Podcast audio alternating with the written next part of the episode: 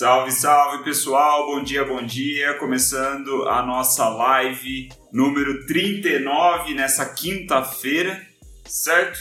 Indo aqui já para a reta final do nosso querido livro Relentless do Tim Grover. Tim Grover, que foi ex-treinador do Kobe Bryant, ex-treinador do Michael Jordan, acostumado a trabalhar com atletas de elite, atletas que desempenham suas funções em altíssimo nível, certo? E até por isso ele escreveu esse livro. Né? Ele escreveu esse livro juntando aí as 13 principais características desse profissional, desse atleta de elite, né? o que ele chamou de relentless, implacável, ou até uma outra terminologia que ele usa também no livro, que é o cleaner, certo? É o cara que faz as coisas acontecerem. Bom dia, Marcelão, bom dia, Nath. E, pô, décima segunda característica, esse livro aqui foi mais rápido que o anterior, né? A gente vai finalizar ele amanhã, né? Amanhã vai ser o último capítulo e vão ser 15 lives, né? Vai ser bem mais curto, vai ser 10 lives mais curtas que o outro, certo? Então, já entrando direto, sem mais delongas, vamos direto ao ponto, tentar fazer uma live mais rápida, né? Venho tentando há 39 lives fazer lives rápidas, mas essa daqui vai ser.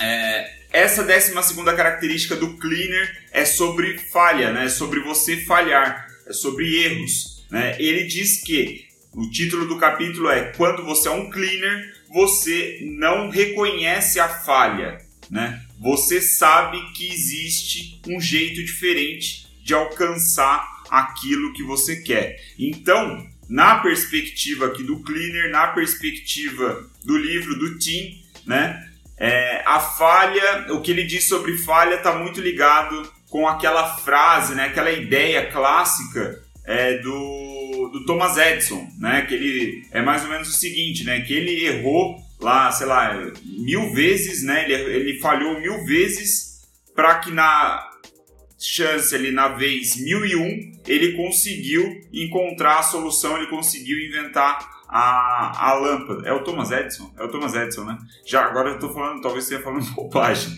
mas tenho esse conhecimento que, na, que a frase, né, o conhecimento vem que ele encontrou mil maneiras né, de não inventar a lâmpada, até que ele encontrou na última maneira a forma de inventar a lâmpada. Então a perspectiva do Tim é mais ou menos essa, né? A forma como você encara a falha, né, dita muito como você consegue atingir o sucesso, como que você consegue performar em altíssimo nível. E aí a gente tem algumas grandes ideias que eu quero trazer para vocês, né? As pérolas que eu consegui é, encontrar nesse capítulo. De novo, muitas histórias, um livro recheado de histórias do Tim nesses 20 e tantos anos de carreira dele, histórias legais é, da NBA. Pô, é um livro essencial para quem gosta de basquete para quem gosta de esporte de uma maneira geral. É, muito além do mindset, tem muitas histórias, muitos contextos legais. Então, indo direto ao ponto aqui, é, as principais ideias que eu trouxe é, para a gente nessa live é que falhar não significa né, não obter sucesso na primeira tentativa. Ele começa falando é, nesse capítulo dessa forma: ele diz que muita gente e aí eu acho que é muito do contexto lá do norte-americano, eu acho que é muito algo que tem, isso tá é culturalmente disseminado por lá, que é o fato de que muitas pessoas acreditam que falharam, né? Acreditam que erraram assim, veem isso como um grande evento é, na primeira tentativa, certo? Como lá, eu imagino, né, nos Estados Unidos a cultura deles é muito mais forte nesse sentido de alcançar sucesso e tudo mais, se o cara não consegue atingir ali o que ele quer na primeira tentativa, ele sente que, porra, já era, errei aqui, falhei miseravelmente e não vou conseguir, é,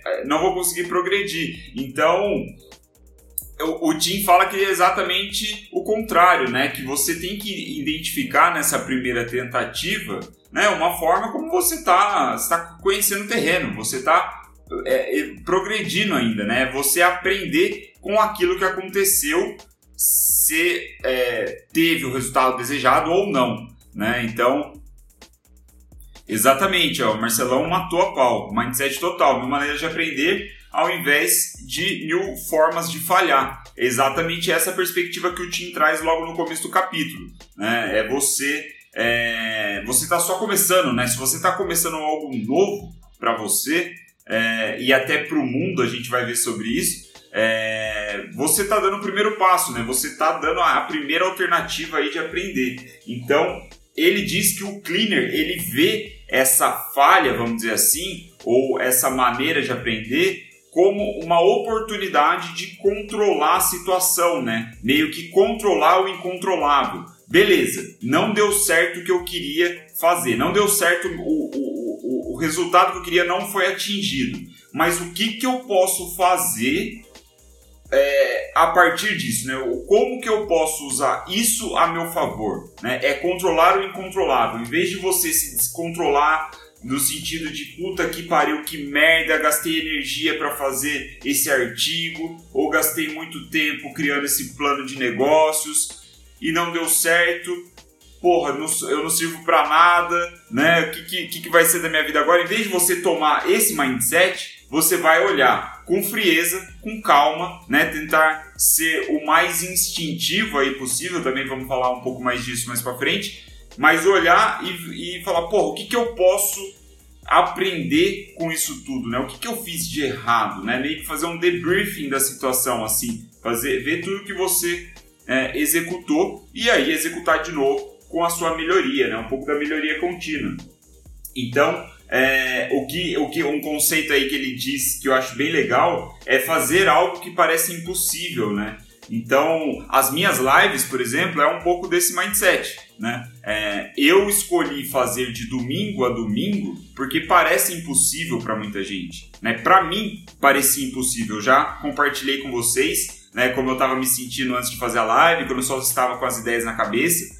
Só o fato de pensar de fazer live todos os dias de domingo a domingo me dava um frio na barriga do caralho. Eu sentia medo, falava isso não é para mim, essa merda não vai dar certo. Mas aí eu entendi que isso era minha intuição falando, bicho, vai, vai que esse é o caminho. Então, é, fazer algo que parece impossível é muito interessante desse ponto de vista, porque você já assume que o negócio é difícil pra caralho, Pode ser que não seja da primeira vez e você precisa ir, você precisa continuar, um passo de cada vez, um degrau de cada vez. E aí você vai progredindo, vai lapidando, né? E até parte do meu desabafo de ontem, um pouco da minha queixa, não sei se você está assistindo viu nos stories, mas era um pouco disso. Eu, ach, eu ter entendido que eu não estava conseguindo é, lapidar as lives na mesma velocidade que eu queria. Né? Eu fiquei acomodado aqui na forma como eu faço e eu não sei se eu estou conseguindo melhorar né, como, na, como eu estava planejando. Mas enfim, não quero desviar tanto do assunto. O ponto é você fazer algo que parece impossível. Nesse contexto aqui da live, é, de domingo a domingo pode parecer impossível, né? E é o que eu venho fazendo aí já na live 39, 39 dias em seguida. Então, é, aí, com essa perspectiva de fazer o impossível, o Tim levanta uma pergunta que é muito legal, que eu acho que pode levar para você fazer essa reflexão, né? Você pode levar para o seu dia aí, para sua prática, fazer essa reflexão. Se você escolhe fazer o impossível, né? É, geralmente esse impossível ele está ligado a fazer algo que ninguém fez antes, certo? Se ninguém fez antes, é o que nós seres humanos entendemos por impossível, beleza? Então pode ser algo que ninguém fez antes ou algo que pouquíssimas pessoas fizeram, ok? Então, aí nessa perspectiva de você se colocar nessa posição de falar, beleza, eu farei o impossível, a reflexão do Tim é a seguinte: como você pode falhar se ninguém fez o que você está disposto a fazer antes? Né? Como que você pode classificar que isso é uma falha? Que você errou, assim, tipo, que você, porra, está perdido, já era, fudeu tudo, tomei no cu, não vai dar nada certo, falhei. Não tem como, porque nunca ninguém fez antes isso que você está se propondo a fazer. E aí, claro, ele está puxando, fazendo link a outras características do Cleaner, né, do Relentless, que a gente viu em lives anteriores, mas é uma reflexão muito interessante, né? Quando você se desafia a ponto de falar, cara, eu quero fazer um negócio que é impossível na visão de 99% das pessoas, ou 99% do meu mercado, das pessoas que estão aí em torno de mim, alguma coisa nesse sentido, eu quero fazer isso impossível, então eu não vou me dar ao luxo, ou eu não vou me dar. É... Não sei se luxo é a palavra certa, mas eu não vou me deixar pensar que eu estou falhando, certo? Eu estou aprendendo, porque eu estou fazendo o impossível. Então eu achei uma reflexão bem interessante. Ele diz que o cleaner ele percebe, a, ele diz que a falha acontece quando o cleaner decide que ela aconteceu, né? É muito disso. É você ir fazer e fazer, é você que diz que falhou, né? Porque quando você diz, puta, falhei, você coloca um peso no seu ombro assim que pode ser bastante prejudicial. Então, e aí uma outra perspectiva que ele diz que é muito legal é que você precisa definir o que é ser imparável, né? Que de novo, é também na a mesma ideia do, do, que é, do que é impossível, né? Do que você é, o que você está decidindo fazer que é impossível. Então, o que é ser imparável no seu contexto, no seu negócio ou na sua no seu papel como atleta, no seu papel como artista? O que é ser imparável para você? Não sei, para mim, aparentemente o que eu estou sentindo agora, o que é ser imparável é fazer lives de domingo a domingo, fazer lives todos os dias. E por 39 dias, pelo menos, estou conseguindo fazer. Então, isso para mim é ser imparável nesse contexto. O que é para você, você precisa decidir. E ele diz: o cleaner decide o que é ser imparável para ele. Muito legal essa reflexão. É, aí, para finalizar, é, o que eu achei aqui fantástico é, é tá, para mim foi o grande, a grande pérola, né? O mais valioso desse capítulo foi um, uma história do próprio Tim no início de carreira. Ele não fala tanto do, da, de, de si mesmo, assim, do, do, do, do, início da sua carreira e tudo mais. Eu até fiquei curioso, confesso. Ele fala muito dos atletas, dos clientes dele.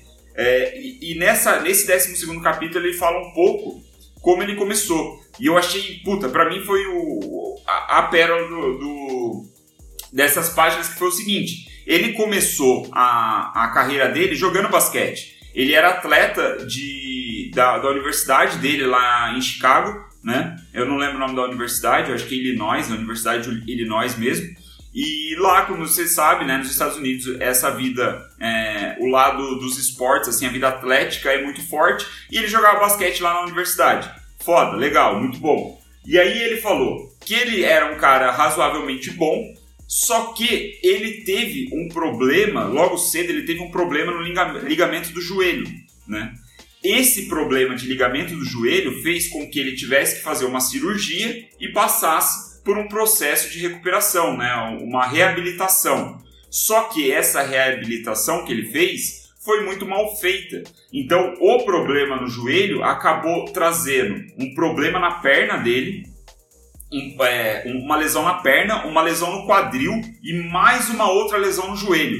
Então, por ele não ter feito uma reabilitação correta, ele prejudicou ainda mais. Ele falou, cara, você não consegue imaginar a quantidade de problemas é, é, ortopédicos que eu tinha, né? Então ele falou que ele estava todo fodido, mas ele passou pela reabilitação e falou, bicho, quero, quero, quero continuar jogando, eu, eu é, talvez eu não tenha o calibre de um atleta da NBA, mas eu quero continuar jogando basquete. E assim ele continuou, ele passou a reabilitação e voltou.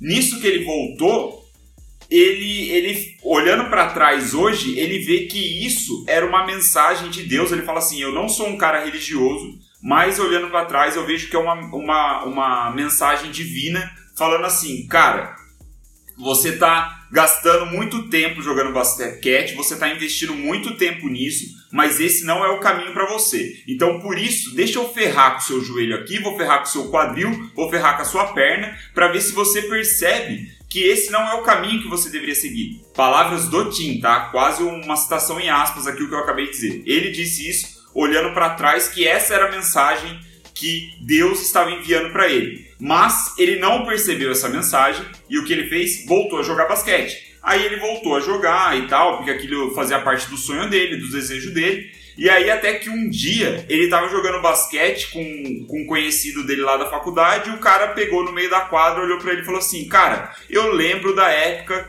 que você era bom". Aí aquilo foi o estalo, pá, na mente dele e falou: Filho da puta, já era, para mim já era, já deu, não vou mais jogar basquete competitivamente, não vou mais jogar basquete. E aí, né, o que, que aconteceu com a carreira do Tim que fez ele se chegar, né, pelo menos da atração inicial da carreira dele? Ele se especializou em lesões, ele se especializou em recuperações de atleta primeiro, né, no início, fisicamente, certo? Nos músculos, nos ossos e todos os termos técnicos, mas depois ele assumiu uma postura que ele vai ser 100% responsável pela recuperação do atleta, inclusive mentalmente.